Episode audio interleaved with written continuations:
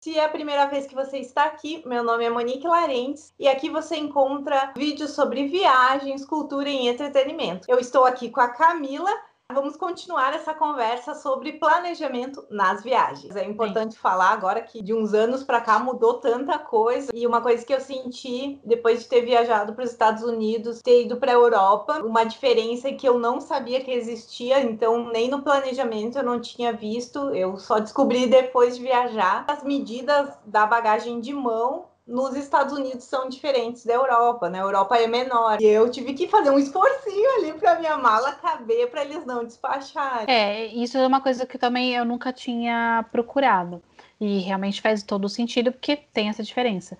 É, a gente que é mulher, a gente ainda tem uma facilidade, porque a gente pode levar uma mala de mão e uma bolsa de mão, né? Também. Então, assim, para viajar, eu sempre fui com uma mochila e uma, e uma outra bolsinha que eu normalmente levava documento, tal, tal, tal. E a mala despachada, porque a mochila básica eu levava, tipo, só eletrônicos e uma muda de roupa, porque se acontece alguma coisa, você já tem uma muda de roupa. Essa é uma dica. Sempre tem uma muda de roupa na mala de mão. Porque se acontecer alguma coisa, você pelo menos consegue trocar de roupa. Em algum, alguma companhia que eu tava lendo, se a sua mala não couber na, no bagageiro deles, ela vai ser despachada, porque parece que depende, eu não sei se é em todas, ou dependendo da companhia aérea, não pode nem mais ficar embaixo do banco, porque tem essa opção, ou você vai em cima, ou se você não consegue mais fácil, você põe debaixo do banco. Sim. Mas tem, agora parece que não pode, eu só não me lembro se em todas ou não. Fica mais de segurança também, né? A sua mala, ponha com cadeado. Ah, mas a minha mala tem aquele fechamento com númerozinho, com código. Eu recomendaria, além disso, você pôr um cadeadinho, tem uns tem uns, uns vídeos no YouTube hoje em dia que mostra você colocar ele,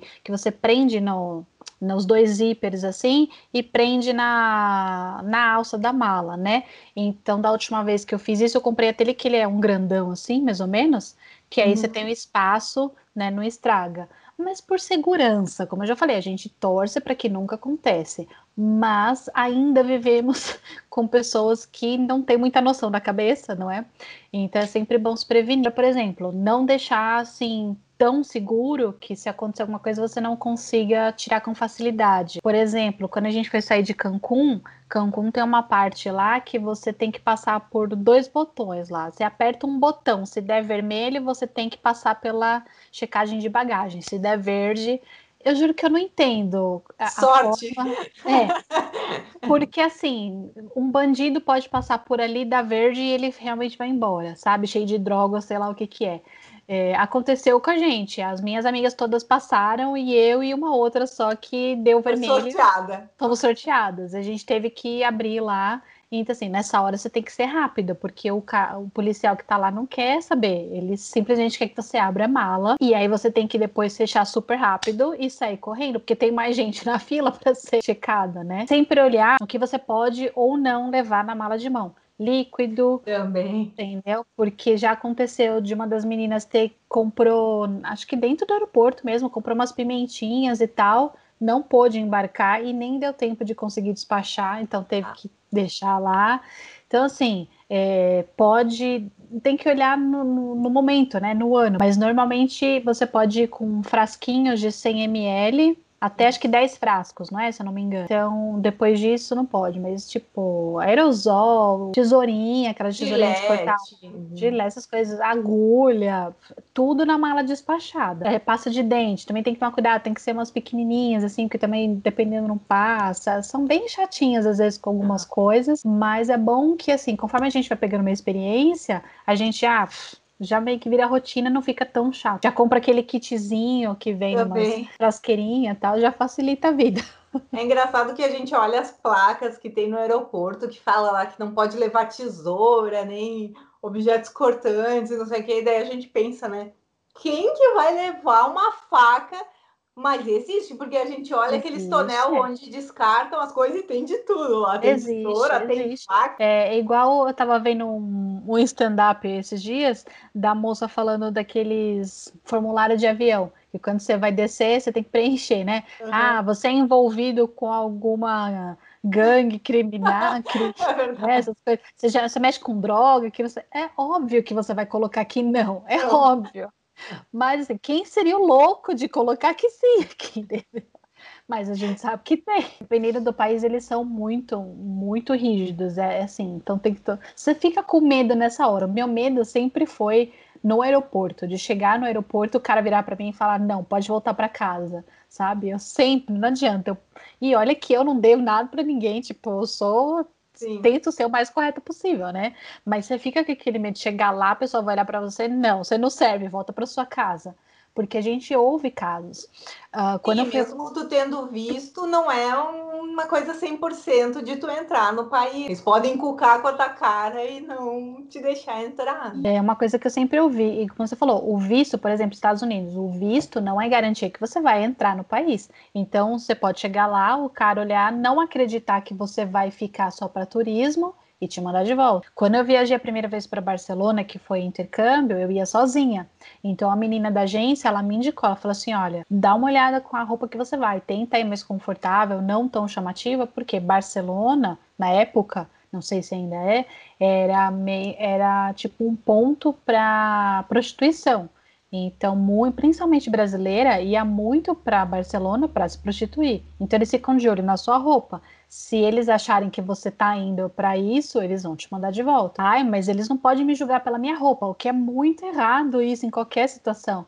Mas aquilo. Mas acontece. Acontece, é segurança, até porque eles estão tentando evitar uma coisa que é ilegal, né? Não é como se eles estão sendo, sei lá, é, preconceituosos de qualquer outra forma. É uma, é, isso é um detalhe de segurança, né? Então, em qualquer talvez outro país que seja mais rígido, eu acho que também é assim, né? Principalmente países que têm esses, esses negócios de talvez atentados Sim. ou quando surge alguma coisa desse tipo, ah, tu viajar para lá pode ser mais difícil, vai Sim. ter mais restrição. Então, tudo. É que nem agora está acontecendo com o corona, né? É, quantas restrições estão acontecendo por causa da situação? Por isso que é bom pesquisar também no ano que tu está viajando, uhum. o que está acontecendo. É verdade. É, por exemplo, quando a gente foi para Argentina, a gente foi para passar um feriado. E era feriado aqui no Brasil, e coincidentemente também era feriado lá só que a gente não sabia. E quando a gente chegou, tava um trânsito, mas tava um trânsito, mas tava um trânsito que o, o trecho do aeroporto até o hotel foi provavelmente o dobro. Greve, é, manifestação, feriado, é, você tem que ver realmente porque vai mexer na condução, vai mexer na quantidade, no trânsito. Então, realmente é bom a gente ficar de olho a parte boa da internet hoje é que a gente tem essa possibilidade de saber antes onde a gente está indo, o que está acontecendo. Porque pode acontecer, como você falou, está acontecendo um atentado e eu tá super alheia, chegar lá, tá uma bomba caindo em cima da gente. A conexão, a gente também tem que pensar nisso, porque a companhia aérea não pensa isso pela gente, gente, pelo amor. Não pense que é porque você está comprando os dois trechos junto, pela mesma companhia aérea, que eles vão se preocupar, que eles não vão tá? É, eles só esperam normalmente os top dos top dos top de linha e olha lá, né? Os, os ricos da primeira classe, mas raramente também. Quando eu fui para para Alemanha, a minha conexão foi em Zurique.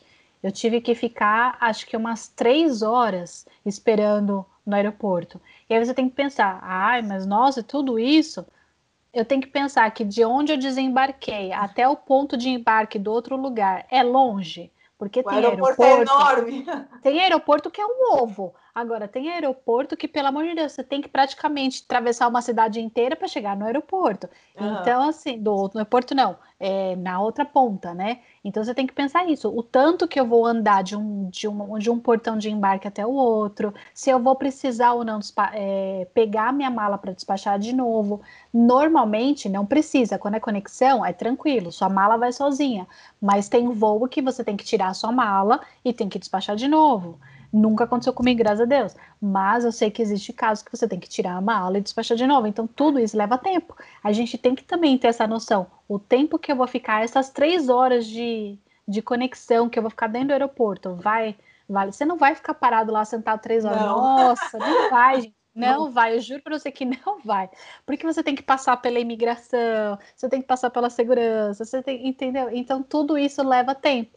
E é mais fácil você pegar três horas de folga e chegar lá e ficar esperando um pouquinho seu avião do que pegar meia hora, uma hora e perder o outro trecho e ficar desesperado, ter que pagar mais, enfim. É, eu lembro que quando a gente tinha conexão no Panamá, que eu falava, ah, a gente vai ficar três horas lá, mas o aeroporto do Panamá é tipo uma cidade, tem, a, tem até shopping, igreja dentro, então, tipo, para tu atravessar de um ponto para outro já demora. Então, é sempre bom até no planejamento pesquisar sobre o aeroporto para ver uh, se tu vai desembarcar muito longe, para já ter mais ou menos esquematizado, senão começa a olhar as lojinhas de um lado do outro, quando tu vê, já Esquece as lojas.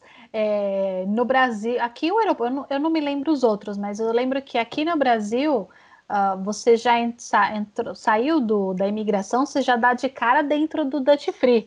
Eles fazem de propósito para você comprar as coisas, né? Fecha os olhos e vai embora, cara, senão você sai comprando tudo. Mas eu realmente, uma, da, uma das primeiras coisas que eu penso particularmente é esse tempo de embarque. Eu prefiro, de embarque não, de conexão. Eu prefiro um maior e ter tempo de fazer todo esse trâmite do que ficar apertada. Pessoal, o assunto tá bem legal, mas vamos pausar por aqui. E ainda tem muita coisa pra gente falar, então nos vemos na semana que vem. Se vocês ficaram com alguma dúvida ou querem dar sugestões de algum assunto, pode deixar aqui nos comentários que a gente vai ler todos e vai planejar novos conteúdos então para vocês. A Camila vai vir outras vezes aqui pro canal para conversar com a gente também. Se você ainda não é inscrito no canal, não deixe de se inscrever e ativar o sininho que daí você recebe todas as notificações de todos os vídeos. Obrigada e tchau, pessoal. Tchau, tchau. É...